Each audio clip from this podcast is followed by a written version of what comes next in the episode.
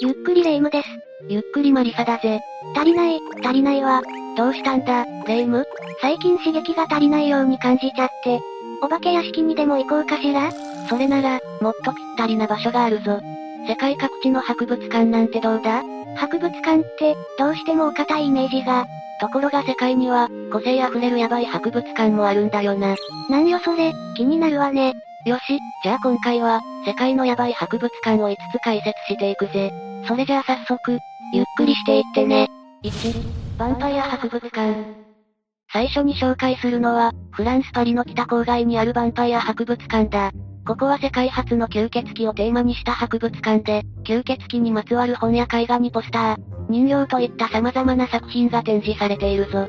そもそも吸血鬼をテーマに博物館を作ろうとする発想が斬新すぎるわ。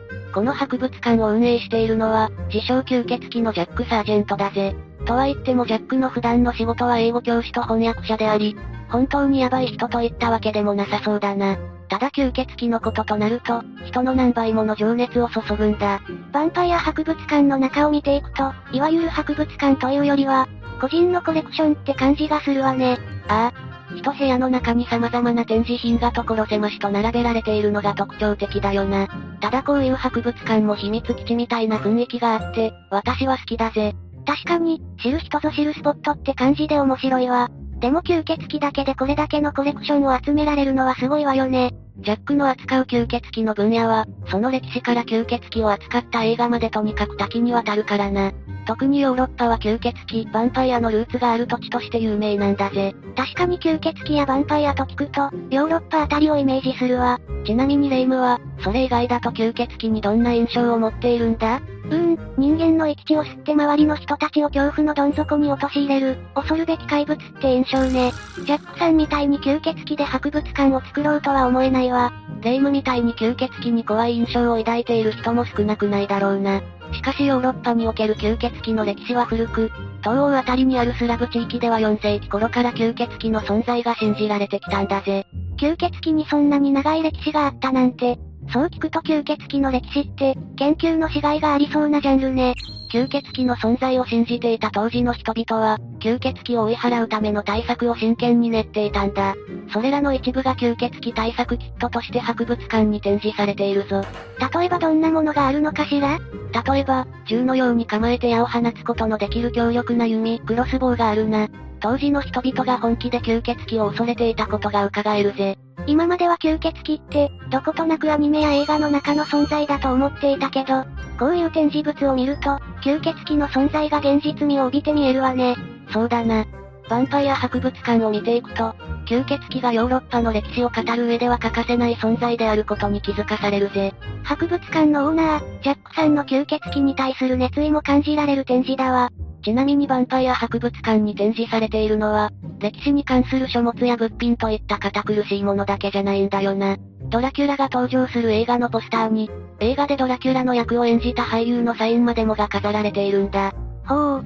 何も吸血鬼の文化や歴史だけじゃなく、彼らが関わるエンタメまでもがこの博物館で扱われているのね。そしてヴァンパイア博物館で見られるものは、吸血鬼に関する展示だけじゃないぜ。狼男や魔女といった、ヨーロッパに古くから伝承されている存在についても、博物館オーナーのジャックさんが説明してくれるそうだ。狼男や魔女もヨーロッパの歴史に関わっていたの？ああ。例えば狼男とは、昼間に普通に見える人間が、夜になって満月の光を浴びると、狼に表変して他の人間や動物を襲う存在なんだぜ。そのストーリー、小さい頃に聞いた物語の中にあったかも。こんな感じで狼男のストーリーは有名だが、そのルーツはギリシア、ローマの時代まで遡るとされるぞ。そう聞くと、狼男の歴史についても研究のしがいがあると思わないか？勉強になったわ。魔女もそんな感じなのかしら？魔女にはもっと興味深い歴史があるぜ。一般に魔女と聞くと、ほうきに乗って夜空を飛ぶメルヘンチックな存在を想像するだろ？そうね。吸血鬼や狼男と同じく、何も知らない状態で魔女の歴史と聞いてもピンとこないわ。ところが魔女はヨーロッパにおいて、悲しい歴史を有しているんだ。中世末期のヨーロッパでは魔術を恐れる風潮が出てきて、魔女を処刑する魔女狩りが行われていたとされるぜ。そんなことがあったの？悲しすぎるわ。しかもこの時に魔術を使うとされた人の中には、ハーブを集めて薬を作っていただけという人など、実際の魔女ではない人も多かったとされるんだ。とても悲しいけれど、忘れちゃいけない歴史ね。吸血鬼の歴史やエンタメ以外に、こういう歴史も学べると思うと、私もヴァンパイア博物館に行きたくなってきたわ。ぜひ行ってみてほしいぜ。私たちの知らないヨーロッパの歴史について、きっと楽しく学べることだろう。さて、次もヨーロッパにある興味深い博物館を紹介するぞ。2、ロンドン拷問博物館。次に紹介するロンドン拷問博物館は、1974年に建てられたもので、ダンジョンとも呼ばれるぜ。かつてロンドン島で実際に行われていたとされる拷問や死刑執行の道具を見ることができるぞ。おお、今度は吸血鬼以上に闇の深そうな博物館が、確かに話を聞くだけでも不気味に思えるかもしれないが、ロンドンでは歴史を後世に伝えていくためのスポットとして、多くの人々から親しまれているんだぜ。だから、どうか拷問博物館の解説も聞いていってくれ。確かに、歴史を知るのは重要よね。よし、心の準備ができたわ。まずはロンドン島で行われた拷問について解説するぞ。ロンドン島は1078年に建てられ、実に900年以上もの歴史を誇るが、その間に多くの拷問、処刑が行われてきたんだ。まさに闇の歴史に包まれたスポットなのね。ロンドン島では王位の継承争いで敗れた王妃に貴族、あるいは反落者が閉じ込められ、彼らに対しては様々な拷問がされていたんだ。ふむふむ。例えば色々あるが、拷問する相手の両手両足をロープで縛り、そのロープを機械で巻き上げることで、その人の全身の関節をバラバラにするという恐るべき拷問がその一つだな。うー、想像するだけで発狂しそう。そしてロンドン島では処刑も行われており、斧などを用いた斬死刑や公死刑が主だったぜ。ザ・王道の処刑方法って感じね。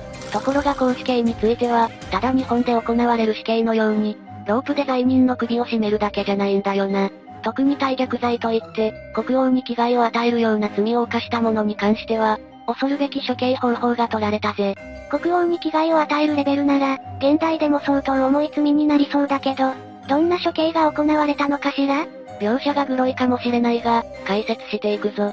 まず馬に引かせた反りに罪人を乗せて街路を引きずり回して、罪人の体をボロボロにするんだ。この状態で公死刑を行っていたんだよな。街路を引きずり回されるってことは、街の人にも見せ物にされるってことでしょ？精神的にも辛すぎるわ。それだけじゃ終わらないぜ。公死刑の後に罪人をロープから外したら、その腹から心臓や腹渡を抜き取り、大衆の前で火の中に投げ入れるそうだ。その後は罪人の頭をロンドン橋で見せ物にするなど、もはや罪人の全ての尊厳を踏みにじるような処刑方法だったな。大逆罪って言うからかなり無語い処刑方法なのかしらとは思っていたけど、想像の遥か上を行く無誤さだったわ。処刑を見ていた人たちも、よく見ていてられたわね。実は当時のロンドンの人々にとって、処刑は娯楽とされていたんだぜ。処刑の日には学校は休校になり、一家揃って処刑の見物に行くのもよくある光景だったそうだ。現代日本で暮らす私からしたら、理解の難しい価値観だわ。そして処刑の見物人は2、3万人にもなり、この数字から当時の盛況ぶりがわかるぜ。まるでタイムスリップしたかのような当時の拷問、処刑の様子をここで見られると思うと、怖いけれど興味は湧いてくるかも。そして拷問博物館では国が行っていた拷問、処刑の様子だけでなく、世界的にも有名な連続殺人犯、切り裂きジャックに関する展示もされているぞ。切り裂きジャック、名前だけは聞いたことあるわ。切り裂きジャックはロンドンにおいて1888年、わずか2ヶ月間で5人もの売春婦を殺害した人だぜ。それも手口も無謀いもので、被害者の喉を刃物でかき切って殺した後、被害者の体をバラバラにしてしまうんだ。うわぁ、でも拷問だけじゃなく、こういう悲惨な事件も取り上げてくれるのは勉強になりそうね。切り裂きジャックによる殺人事件だけでなく、1666年に発生したロンドン大火、1348から1420年頃にヨーロッパで大流行した感染症、ペストについての展示もあるんだぜ。拷問博物館って名前だから、ただ拷問器具だけが展示されているのかと思いきや、結構バラエティ豊かなのが意外だわ。どれも悲しい歴史ではあるけど、そうだな。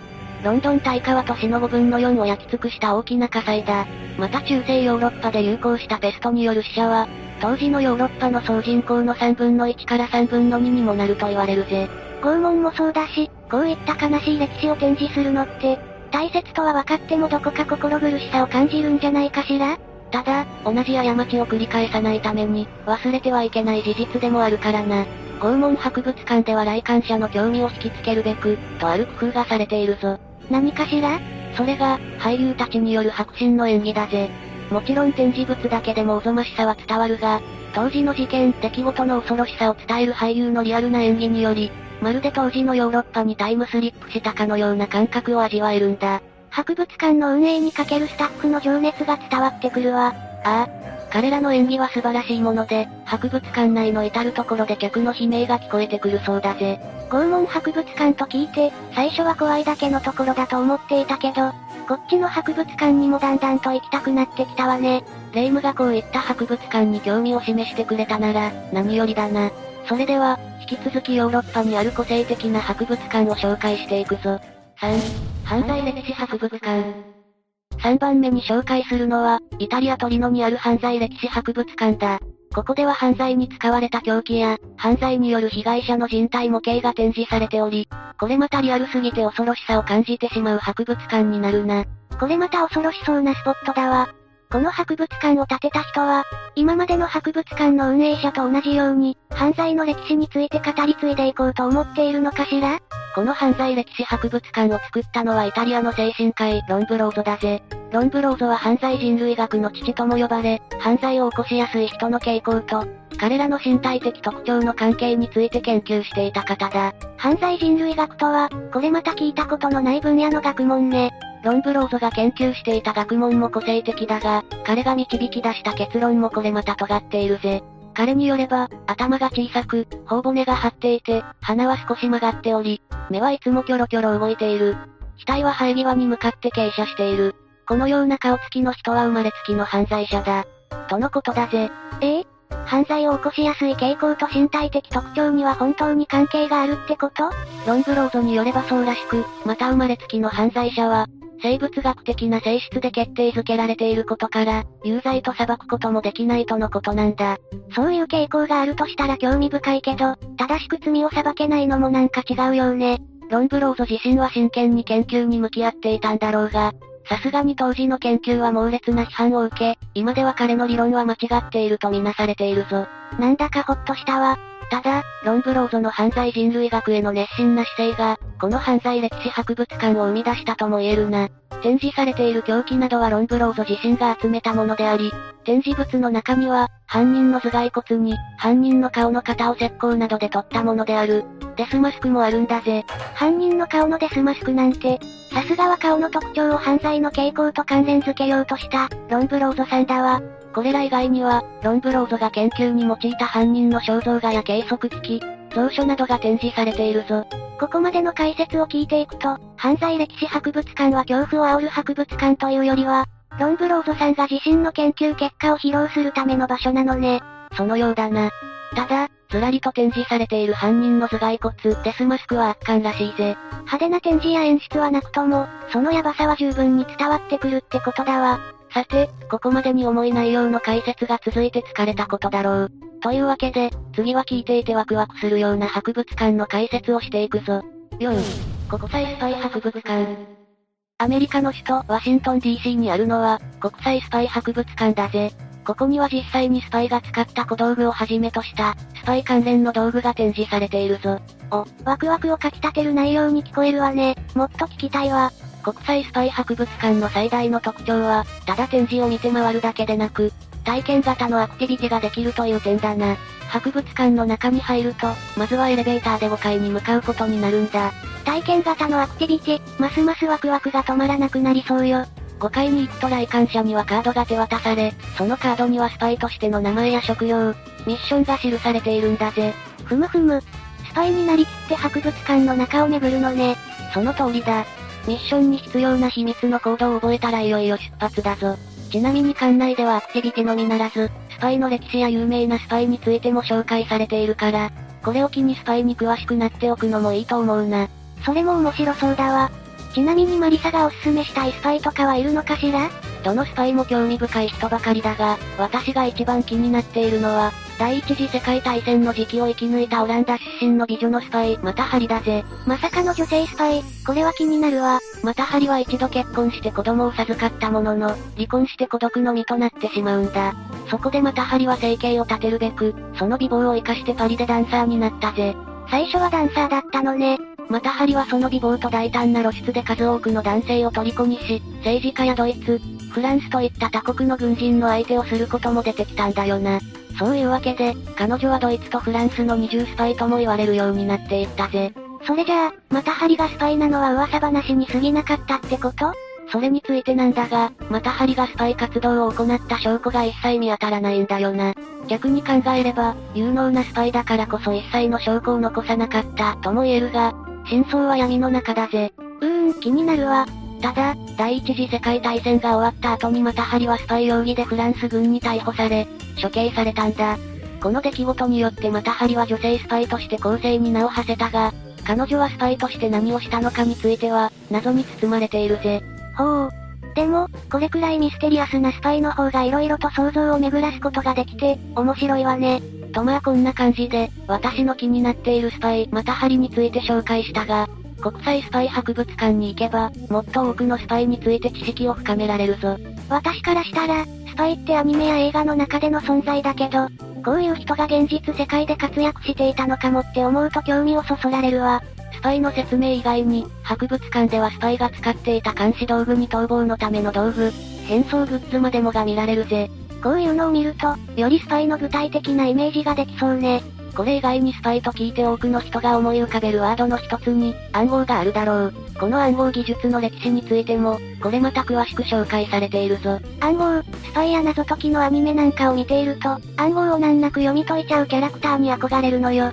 そして忘れちゃいけない体験型のアクティビティについてだが、その一つに暗殺現場を体験できるコーナーがあるぜ。楽しそうだけど、ちょっと怖そうね。9.11アメリカ同時多発テロの首謀者とされたオサマ・ビンラディンが、2011年にパキスタンでアメリカ海軍により殺害されたんだ。このコーナーではその際の現場を体験でき、参加者は適切なタイミングで暗殺のゴーサインを出さないといけないぜ。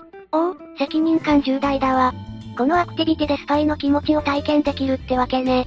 これ以外に面白そうな展示としては、現代ならではのデジタル関係のものがあるな。霊夢もサイバーテロとかって聞いたことないか？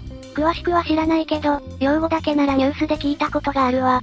サイバーテロとは、コンピュータのネットワークが攻撃、破壊される事件のことだ。特に攻撃を受けたのが国の重要機関だったりした場合、その被害は甚大なものになるぜ。そんな事件を引き起こすかもしれないサイバー犯罪グループが紹介されているぞ。これからの時代、そういうスパイが出てくると厄介なことになりそうね。こんな風に色々な展示を見ていくと、スパイの姿も時代とともに変わっているんだなと痛感させられるぜ。さて、ここまでちょっと真面目な話が続いてしまったから、ここで話題を変えるぞ。国際スパイ博物館では、スパイが登場する映画なども紹介されているんだ。映画好きにとってはたまらないコーナーだわ。ミッションインポッシブルに、ジェームズ・ボンドの007シリーズに、映画に詳しくない人も、この展示をきっかけにスパイ映画に興味を持てるようになると思うぜ。他には、面白い企画や展示はないのかしら？展示などとは違うが、スパイの小道具やスパイのぬいぐるみなんかが購入できるお土産ショップは、見ているだけでも面白そうだな。さすが、こだわり尽くしだった国際スパイ博物館は、お土産ショップにも抜かりがないのね。もしアメリカに旅行する機会があれば、立ち寄ってみようかしら。楽しめること間違いなしだと思うぜ。さて、次は日本にある面白い博物館を紹介していくぞ。5、伊豆極楽園。最後に紹介するのは、静岡県伊豆市にある伊豆極楽園だぜ。博物館の見た目は少し変わった洋館といった感じで、建物の前面にはデカデカと地獄極楽巡りと書かれているぞ。その名の通り、ここは地獄と極楽両方の展示が見られる博物館だ。日本ならではといった感じの博物館ね。博物館の外には、閻魔大王様の顔はめパネルに鬼のオブジェと、個性的なものばかりが並んでいるぜ。ほう。ますます博物館の中が気になってきたわ。伊豆極楽園の展示は、先ほど名前だけ紹介した地獄極楽巡りと、秘宝展に分かれているんだ。そして秘宝展には18歳以上の人しか入場できないんだぜ。そう言われると秘宝展の内容が気になっちゃうわね。まあ、まずは地獄極楽巡りの方から解説していくぞ。こちらは小学生の入場料300円、小学生未満の入場料が0円と、なんと子供にとって非常にお得なブースになっているぜ。いや、地獄の展示なんて絶対怖いでしょ。あんまり小さい子を連れて行ったら泣いちゃうわ。とまあこんなボケも挟みつつ、気を取り直して説明を続けるぞ。来場者はサンズの川を模したスペースを通り、死後の世界に足を踏み入れることになるぜ。サンズの川もあるのね。なかなか本格的だわ。死後の世界のブースでは地獄や極楽をジオラマで見ることができ、なかなかに臨場感のある展示ばかりだな。